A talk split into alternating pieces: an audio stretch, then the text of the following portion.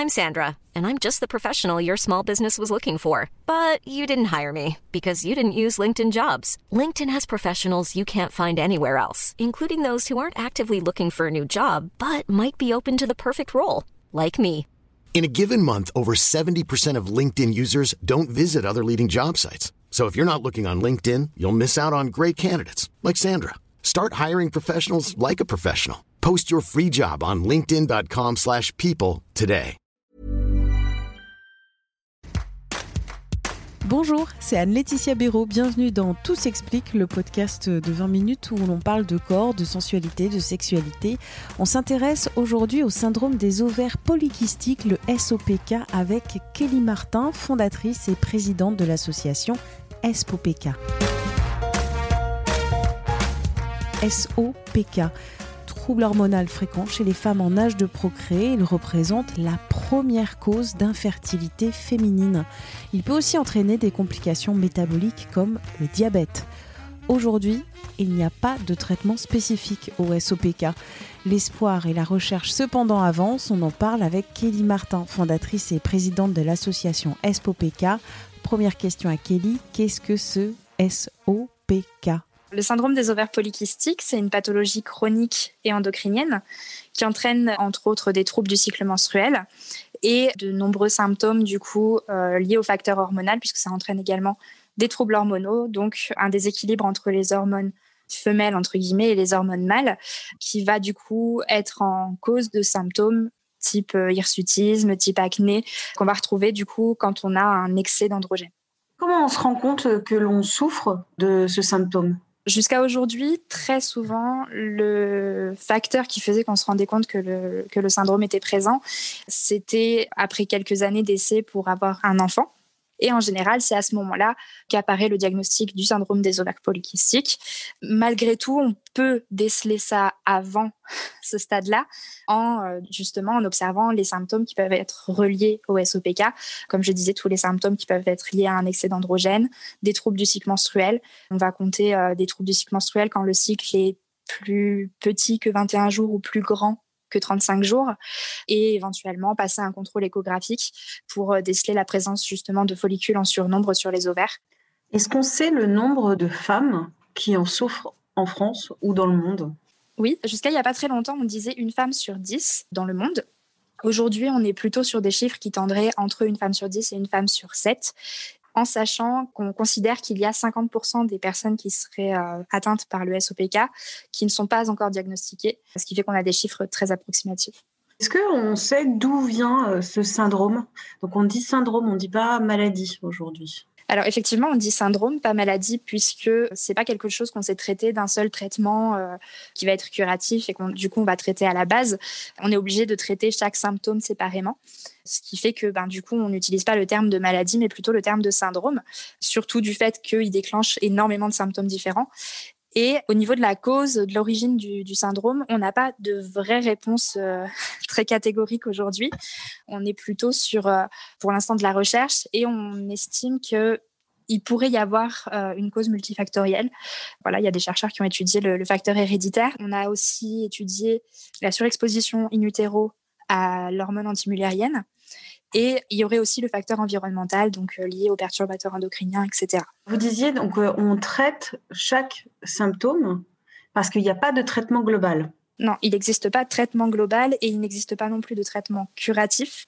Ce qui veut dire que même lorsqu'on traite les symptômes, on traite simplement en surface, on ne traite pas le syndrome en lui-même, mais vraiment l'apparition du symptôme en fait.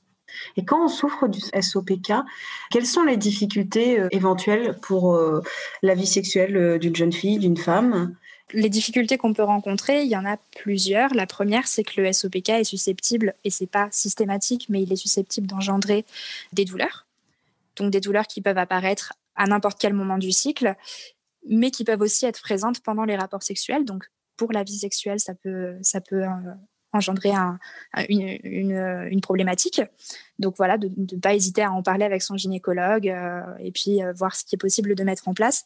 Mais voilà, le, SOPK est susceptible d'entraîner des dyspareunies, des douleurs pendant le, rapport, en dehors des rapports. Enfin voilà. Et du coup, ben, dans la vie sexuelle, comme on le disait tout à l'heure, il y a aussi tout ce qui va être euh, ben, tentative de conception, etc., sur lequel le SOPK va avoir un impact direct, puisqu'on sait que le SOPK, c'est la première cause d'infertilité féminine mondiale. Et alors, c'est pas du tout systématique, c'est-à-dire que toutes les personnes qui souffrent d'un SOPK n'ont pas systématiquement des problèmes de fertilité. Par contre, on sait que 75% des personnes concernées par le SOPK sont susceptibles de développer des troubles de la fertilité. Donc, euh, ce qui a un impact directement sur la vie du couple et puis euh, sur les projets d'avenir, etc. Qu'est-ce que je peux faire si je sens que ça va pas très bien? Alors, euh, j'ai peut-être des douleurs pendant un rapport sexuel et j'ai de l'acné. Qu'est-ce que je dois faire? S'il n'y a pas de diagnostic particulier, c'est d'en parler à son médecin. Peut-être son médecin, son médecin traitant dans un premier temps ou son gynécologue, et de lui exposer les symptômes, ce qui va faire que le gynécologue va pouvoir étudier les pistes possibles pour les causes de ces douleurs, de, ces gènes, et, orienter du coup vers un diagnostic, donc soit du SOPK si tous les symptômes coïncident, soit d'une autre pathologie, puisque c'est des symptômes qui peuvent être euh, communs à d'autres pathologies notamment l'endométriose par exemple. S'il y a un diagnostic de SOPK, ben encore une fois, ne pas hésiter à exposer ces problèmes à son gynécologue qui nous suit dans le cadre du SOPK pour étudier quelle serait la meilleure solution en fonction de la situation, de ce que veut la femme pour son corps, puisqu'il y a plusieurs solutions, des solutions médicamenteuses, des solutions plus ou moins naturelles, et c'est important qu'elle prenne la décision en fonction de ce qu'elle veut pour elle et en fonction de, ses problématiques voilà, pas hésiter à en parler avec son gynécologue, son endocrinologue, puisqu'en général, on est suivi par, euh, par ces deux praticiens dans le cadre d'un SOPK, et euh, d'étudier les pistes possibles euh, en fonction de notre situation. Pour trouver de l'information et pour avoir aussi un soutien, il y a une association.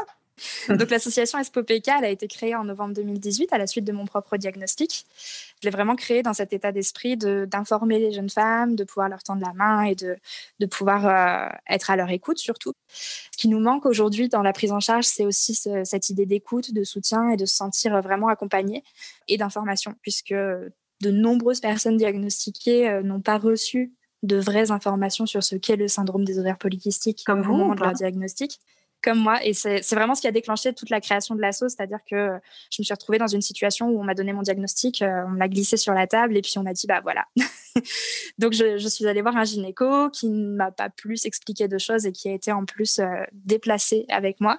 Quand je suis rentrée chez moi, je me suis dit, OK, là, il y a une vraie problématique autour de ce syndrome et je m'en suis d'autant plus rendu compte quand je me suis... Euh, rendue sur les forums, Facebook, etc., pour aller chercher des réponses et que je me suis rendu compte que j'étais pas toute seule dans cette situation et où je me suis dit, en fait, il y a une vraie problématique et il y a un vrai besoin d'information et euh, il est temps de faire quelque chose. Et donc, euh, ne voyant pas d'association existante, j'ai décidé de lancer euh, SPOPK et de mettre en place tout ça grâce à l'association. C'est très jeune en fait. Et donc le sujet est très jeune aussi, même si des femmes souffrent de syndrome depuis des générations sûrement. Complètement. Et c'est ça qui est un petit peu un petit peu surprenant, c'est que c'est un syndrome qui n'existe pas depuis hier, hein. il existe depuis des centaines d'années. On sait le déceler depuis déjà de nombreuses années. Et effectivement, ça reste pourtant un sujet euh, bah, dont on parle peu et euh, qui commence un petit peu à apparaître dans les médias et puis, euh, et puis même dans, dans les sujets de médecine. On commence à, les, à avoir ce sujet sur les conférences, les congrès, etc. Mais c'est vraiment tout récent. Euh, et, je trouve ça assez surprenant quand on sait que c'est une pathologie qu'on sait euh, diagnostiquer depuis, euh, depuis longtemps. et puis l'apparition du, syndrome dans les médias et tout ça, c'est essentiellement lié à l'apparition d'ESPOPK. Donc c'est d'autant plus surprenant que, que, avant nous, en fait, personne ne s'est vraiment penché sur le sujet. Et puis ben, on est fiers aujourd'hui de pouvoir dire que qu'on contribue à tout ça et que euh, peut-être dans, quelques temps, euh, on intégrera peut-être les programmes euh, en médecine, on fera peut-être des, formations sur, sur le sujet, de l'information à, à, grande échelle, etc. En tout cas, ça fait partie de nos projets. Depuis que vous avez eu le diagnostic, vous avez eu des traitements? Ça se passe mieux, la vie quotidienne avec ce syndrome? Ou est-ce qu'au final, ça n'a pas changé grand-chose? J'ai un parcours assez compliqué. Comme je vous l'ai dit, la première gynécologue que j'ai vue à la suite de mon diagnostic euh, n'a même pas en fait daigné euh, m'offrir un suivi. Ah. Euh, pour elle, elle comprenait pas que j'étais que je sois dans le bureau et elle comprenait pas pourquoi j'étais là et, qu'est-ce que qu'est-ce que je voulais en gros.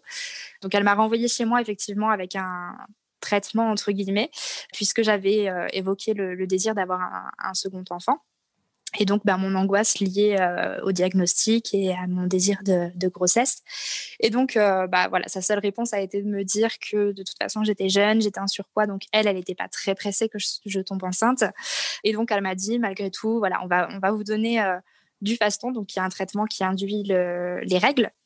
Et puis, on se revoit dans six mois. Donc j'avais six mois d'un traitement qui en plus ne me correspondait absolument pas. Il m'a rendu malade, j'ai eu des effets indésirables monstrueux. De ce jour, euh, donc j'ai arrêté de moi-même la prise du traitement puisque vraiment euh, il me rendait malade et que c'était pas supportable pour moi et que je ne souhaitais pas retourner voir cette gynéco. Donc j'ai arrêté de moi-même ce traitement et depuis euh, j'ai revu une gynécologue qui ne connaissait absolument pas le, syndrome et qui donc bah, n'a pas pu me m'aider. Quand je lui ai demandé mon bilan euh, hormonal, elle a regardé sur internet pour savoir quelles hormones il fallait qu'elle dose. ah. Donc hmm. voilà, donc c'était un petit peu euh, et donc bah, je suis un petit peu fâchée avec les gynécologues depuis. Malgré tout, enfin voilà, je, je, reste dans ce discours de il faut un suivi et c'est hyper important de trouver un praticien qui fasse votre suivi. Mais voilà, j'en suis pas le meilleur exemple puisque jusqu'à aujourd'hui, du coup, je suis euh, sans praticien et sans traitement. Et alors, malgré tout, je ne suis pas sans rien complètement puisque je prends en charge mon, syndrome naturellement, donc en faisant attention à mon alimentation, en, pratiquant une activité physique, etc. Enfin, voilà, en, améliorant mon hygiène de vie et en, permettant du coup à, à mon rythme de s'adapter aussi à ma pathologie. Mais euh, je n'ai pas de suivi médical ni de traitement à proprement parler depuis. Sur euh, votre désir euh, d'enfant, d'avoir un deuxième enfant ça a pu se concrétiser ou c'est retardé? Donc au niveau du désir d'enfant, euh, aujourd'hui c'est toujours pas un projet qui s'est concrétisé. Donc ça fait maintenant un peu plus de trois ans qu'on essaie d'avoir un, deuxième enfant sans succès. En début d'année, on s'était dit bah, pourquoi pas euh, se tourner effectivement vers un centre de PMA. Mais euh, il y a eu euh, Covid qui, a, qui est apparu et qui, du coup, nous a fait se dire c'est peut-être pas le meilleur, le meilleur moment pour, pour se lancer dans ce type de projet. Donc, donc pour l'instant, c'est pas en suspens. On continue d'essayer naturellement. Mais, mais en tout cas, ça reste sans succès pour l'instant. Bon, qu'est-ce qu'il faut vous souhaiter? Qu'on continue d'apparaître à la fois dans les médias parce que c'est important pour informer le grand public et pour sensibiliser. Euh, enfin voilà, pour moi la sensibilisation elle part du grand public et ensuite elle arrivera à la médecine et que puisse entrer en contact avec des médecins qui accepteront de travailler avec nous euh, sur des projets euh, ben, qui, qui, qui, iront à plus large échelle et qui nous permettront pourquoi pas d'intégrer des programmes de formation, de sensibiliser les jeunes filles dans les écoles, plein de grands projets pour le SOPK.